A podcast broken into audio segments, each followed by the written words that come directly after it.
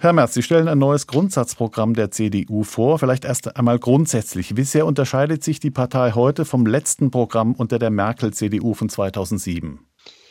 Herr Leitner, Sie sagen es 2007. Das ist jetzt äh, 17 Jahre her.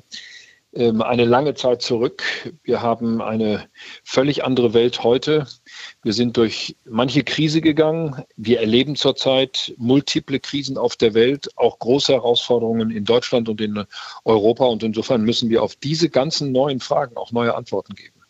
Wir gehen gleich konkret auf die einzelnen Stichpunkte ein. Vielleicht zunächst mal zur Sicherheit. Sie wollen eine starke verteidigungsfähige Bundeswehr. Das Thema bekommt jetzt nochmal Fahrt durch den französischen Präsidenten Macron, der sich eine Entsendung westlicher Bodentruppen in die Ukraine vorstellen kann. Was halten Sie denn von dem Vorschlag? Können Sie sich deutsche Soldaten in der Ukraine vorstellen?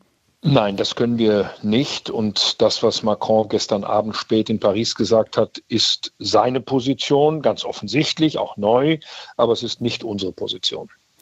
Thema Migration, ein Thema, das in den kommenden Wahlkämpfen eine wichtige Rolle spielen wird. Sie sprechen sich für Asylverfahren in Drittstaaten außerhalb der EU aus. Menschenrechtsorganisationen sehen das kritisch. Wie wollen Sie denn sicherstellen, dass da keine Lager wie in Libyen entstehen, wo Menschen misshandelt werden, was ja dem christlichen Menschenbild in Ihrem Programm deutlich widerspricht? Wie wollen Sie das konkret umsetzen? Wir sprechen uns, Herr Leitner, zunächst einmal dafür aus, dass wir nun ohne Wenn und Aber anerkennen, dass Deutschland ein Einwanderungsland ist. Wir haben Einwanderung äh, seit über 100 Jahren. Äh, das Ruhrgebiet ist ohne Einwanderung überhaupt nicht vorstellbar, so wie es heute ist. Äh, wir sind ein Einwanderungsland auch in vielfältiger Weise in Europa. Wir haben übrigens mit einer der höchsten Einwanderungsquoten aller Industrienationen auf der Welt. Wir haben ein Problem mit Migration, mit illegaler Migration. Wir haben ein Problem mit Wirtschafts- und Kriegsflüchtlingen. Wir sind ein Land mit einem hohen Standard, was äh, das Recht auf Asyl äh, betrifft vor religiöser und politischer Verfolgung. Aber wir müssen auch ein bisschen aufpassen, dass wir unser Land nicht überfordern. Und deswegen wollen wir eine gemeinsame europäische Asyl- und Flüchtlingspolitik und wir wollen stärkere Kontrollen der Außengrenzen und wir wollen dann diese Kontrollen auch wirklich durchsetzen an den Außengrenzen und dazu gehört auch als eine von vielen Möglichkeiten die Unterbringung von Flüchtlingen in Drittstaaten, ähm, so wie zum Beispiel Italien jetzt auch ein Abkommen mit Albanien geschlossen hat, so wie die Briten mit Ruanda. Entscheidend wird sein, dass in diesen Ländern, wenn man so etwas überhaupt macht, und ich gebe zu, ich bin am Anfang auch skeptisch gewesen, ob so etwas geht, aber wenn man so etwas macht, dann muss das dort nach den Standards, nach den rechtlichen Grundlagen äh, vollzogen werden, die bei uns gelten und nicht in den Ländern, in denen das stattfindet. Hm, die Beispiele, die Sie genannt haben, sind ja auch nicht ganz unumstritten, aber im Alleingang lässt sich sowas ohnehin nicht umsetzen. Thema Migration, das wird ja auch von anderen Parteien instrumentalisiert. Stichwort AfD. Herr Merz, Sie sind ja der Erfinder der Brandmauer gegen die AfD. Wenn Sie in Ihrem Grundsatzprogramm solche Begriffe wie Leitkultur wiederverwenden, das hat ja schon vor Jahren stark polarisiert, wollen Sie damit den rechten Parteien die Deutungshoheit nehmen, was die deutsche Staatsbürgerschaft oder Deutschsein angeht? Nein, das sind äh, nicht nur unsere Gegner, das sind die Feinde der Demokratie.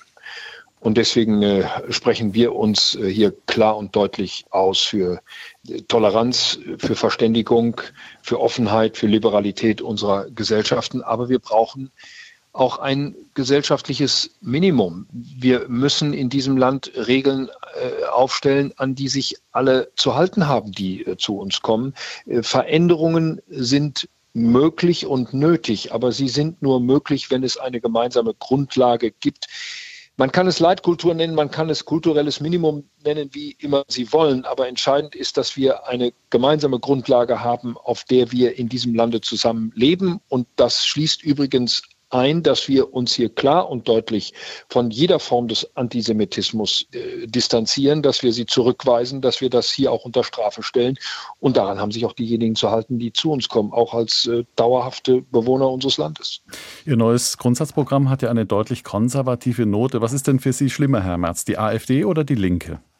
Na, was heißt schlimmer, Herr Leitner? Was Gemeine gefährdet Frage, unsere Demokratie? Ja. Was gefährdet unsere Demokratie denn wirklich? Unsere Demokratie gefährdet doch der Extremismus von links und rechts. Wir hatten Linksextremismus in den 70er, 80er Jahren in seiner fürchterlichsten Ausprägung.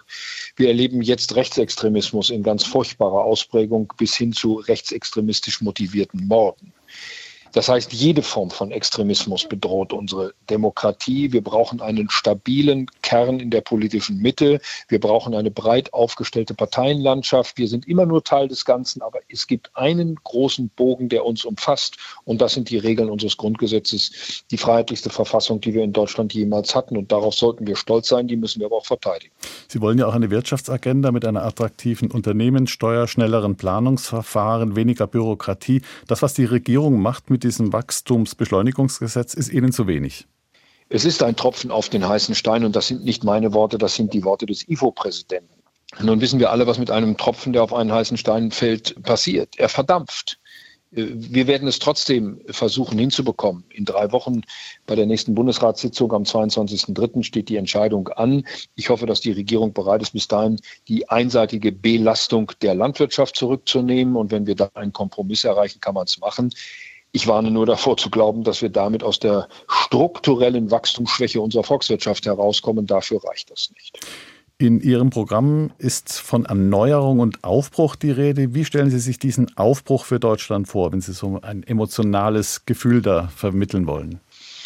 Es gibt im Grunde zwei Botschaften, die wichtig sind. Das eine ist, wir wollen in diesem Land weiter in Freiheit leben. Das ist auch der Titel des Grundsatzprogramms. Und dafür braucht es Voraussetzungen. Wir müssen bereit sein, unsere Demokratie, unsere Werte zu verteidigen, besser als wir das in der Vergangenheit getan haben, nach innen wie nach außen. Und das Zweite ist, wir wollen den Wohlstand dieses Landes erhalten. Nur wenn wir den Wohlstand, wenn wir die Fähigkeit, auch neuen Wohlstand zu erzeugen, behalten, können wir die großen Probleme unserer Zeit lösen. Das betrifft die sozialen Sicherungssysteme in einer alternden Gesellschaft. Das betrifft aber auch den gesamten Klimawandel.